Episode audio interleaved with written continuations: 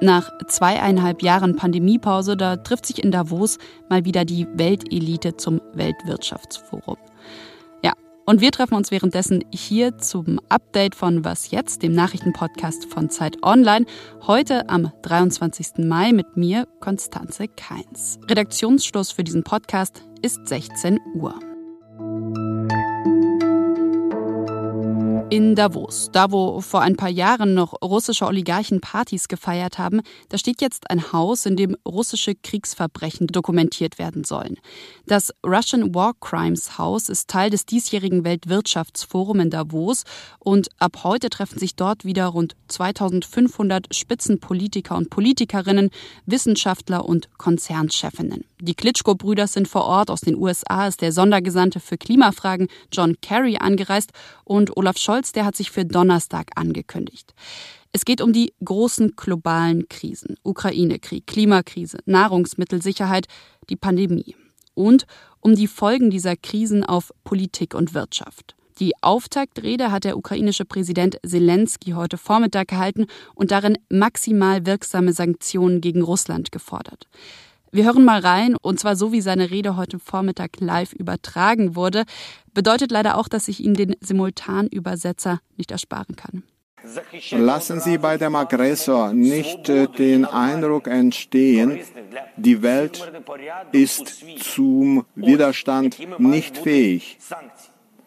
Wir müssen alle zu den maximal wirksamen Sanktionen greifen. Um Zelenskys Rede zu hören, hat Robert Habeck sogar angeblich ein eigenes Treffen sausen lassen. Und selbst gesprochen hat der Bundeswirtschaftsminister in Davos dann auch noch.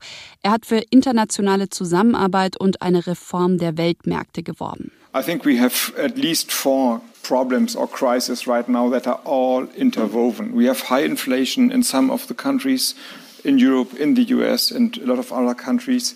We have In energy crisis, you must call it this way. Ja, er sagt, dass nationale Egoismen keine Lösung für die vier großen Krisen seien. Die hohe Inflation, die Energiekrise, der drohende Nahrungsmittelmangel und die Klimakrise seien nur gemeinsam zu bewältigen. Den Zustand der Welt verbessern. Das ist das diesjährige Motto des Treffens. Naja, ob das Elitetreffen seinem selbstbewussten Motto gerecht werden kann, das hören Sie morgen früh. Meine Kollegin Elise Landschek spricht in der morgigen Folge von Was jetzt nochmal ausführlicher über das Treffen. Kriegsverbrecher zu bestrafen, das gelingt nur sehr selten. Denn erstmal muss es Beweise für ein Verbrechen geben und dann muss der Verbrecher auch noch verhaftet werden. Solange der Täter aber in seinem Land Schutz findet, wird er nicht verhaftet. Erst wenn er sich in einem anderen Land auffällt, besteht für ihn ein hohes Risiko, verhaftet und dann auch verurteilt zu werden. Und genau das ist heute passiert beim ersten Kriegsverbrecherprozess in der Ukraine. Vielleicht noch mal kurz, was überhaupt passiert ist. Und zwar hat ein 21-jähriger russischer Soldat Ende Februar im Norden der Ukraine einen unbewaffneten Zivilisten getötet, mit einem Kopfschuss getötet. Vor Gericht hat er die Tat gestanden, hat sich auch bei der Witwe des Opfers entschuldigt. Und heute, drei Monate nach Beginn des Krieges in der Ukraine, hat er in Kiew sein Urteil bekommen. Er muss lebenslänglich in Haft.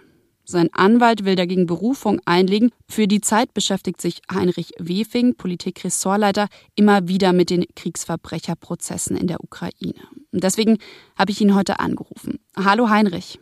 Hallo Konstanze, hi. Welche Rolle kann die Justiz durch Kriegsverbrecherprozesse denn in diesem Krieg überhaupt spielen? Naja, sie kann dafür sorgen, dass die minimalen Regeln, die eben auch im Krieg gelten, möglichst auch eingehalten werden.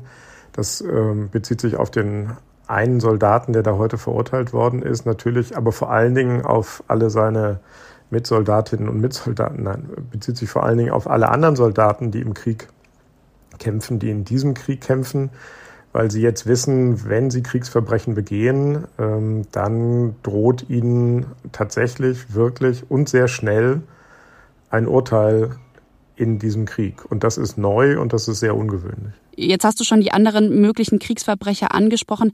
Welche Ermittlungen laufen denn da aktuell außerdem? Also es laufen sehr, sehr viele unterschiedliche Ermittlungen. Es laufen sehr viele Ermittlungen in der Ukraine selbst. Die Generalstaatsanwältin der Ukraine hat von Beginn des Krieges an dafür gesorgt, dass äh, Ermittlungen laufen, dass äh, Erkenntnisse gesammelt werden, dass Beweise gesammelt werden, dass Zeugen befragt werden. Die hatten sich sogar schon vor Kriegsbeginn ähm, darauf vorbereitet, ähm, solche Kriegsverbrecherprozesse ähm, zu ermitteln. Ähm, es laufen in anderen Staaten, unter anderem auch in der Bundesrepublik, laufen Ermittlungen beim Generalbundesanwalt der höchsten Ermittlungsbehörde in Karlsruhe, ähm, laufen Vorermittlungen. Da werden einfach alle möglichen Fakten und Informationen gesammelt, die später irgendwann einmal vielleicht zu einem Kriegsverbrecherprozess auch in Deutschland führen könnten. Gerade vor ein paar Tagen erst äh, hat der Generalbundesanwalt Geld für neue Stellen bekommen um diese Ermittlungen ausweiten zu können. Auch das muss man sagen, ist total ungewöhnlich, dass auf so vielen Ebenen, an so vielen Stellen gleichzeitig so früh in einem Krieg schon wegen Kriegsverbrechen ermittelt wird. Und die große Frage ist für die Zukunft, bleibt es dabei, dass es nur um einen Soldaten geht, um einfache Soldaten, oder werden auch ihre Vorgesetzten, höhere Offiziere, Generäle ähm, wegen Kriegsverbrechen angeklagt und vielleicht verurteilt. Und am Ende ist natürlich die große Frage, ist was ist mit der politischen Führung, die diesen Krieg angeordnet hat? Wird es irgendwann einen Kriegsverbrecherprozess gegen Putin geben? Alles klar. Danke dir, Heinrich. Sehr gerne, liebe Konstanze. Bis bald.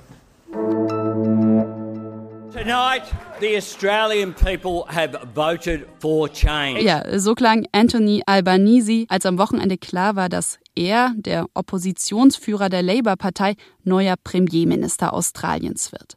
Nach knapp zehn Jahren lösen die Sozialdemokraten damit die konservative Regierung von Scott Morrison an der Macht ab. Und heute wird Elbow, so nennen viele Australier den neuen Premier nämlich, vereidigt. Und das habe ich mal zum Anlass genommen, um bei Vera Sproten, die für Zeit Online aus Sydney berichtet, nachzufragen, wie die Stimmung im Land so nach der Wahl ist. Die Freude über den Regierungswechsel in Australien ist riesig. Das liegt vor allen Dingen daran, dass Australien so viele starke Naturkatastrophen ähm, erlebt hat in den vergangenen Jahren. Und selbst die Kernwähler der Konservativen, selbst diejenigen, die bisher möglicherweise am Klimawandel gezweifelt haben, haben die Schnauze voll. Die wollen ähm, eine grünere Politik haben und die wollen sehen, dass auf diesem eigentlich sonnenverbrannten Kontinent mehr Solarenergie gefördert wird. Und das hat sich jetzt gezeigt. In dieser Wahl sind zum ersten Mal wahnsinnig viele unabhängige Kandidaten an die Macht gewählt worden. Die Grünen haben so ein gutes Ergebnis geholt wie noch nie. Und das ist außergewöhnlich in einem Land, in dem normalerweise eigentlich immer nur zwei große Parteien ähm, sich an der Macht abgewechselt haben. Was noch?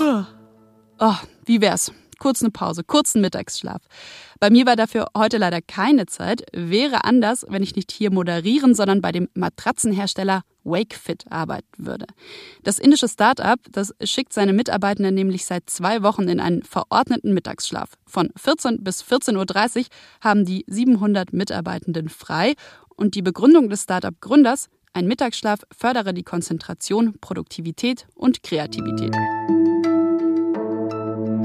So, dann lege ich mich jetzt auch mal eine Runde hin und wünsche Ihnen einen schönen Montagnachmittag, einen schönen Abend. Wir freuen uns über Ihr Feedback gerne an wasjetzt.zeit.de. Und ganz zum Schluss habe ich auch noch einen Hinweis für Sie. Das Podcast-Festival der Zeit am 11. Juni in Berlin ist zwar ausverkauft, aber es gibt auch einen Livestream und zudem können Sie sich gerne anmelden. Mit ein bisschen Glück gewinnen Sie dann vielleicht sogar noch ein Ticket für die Veranstaltung im Radialsystem in Berlin.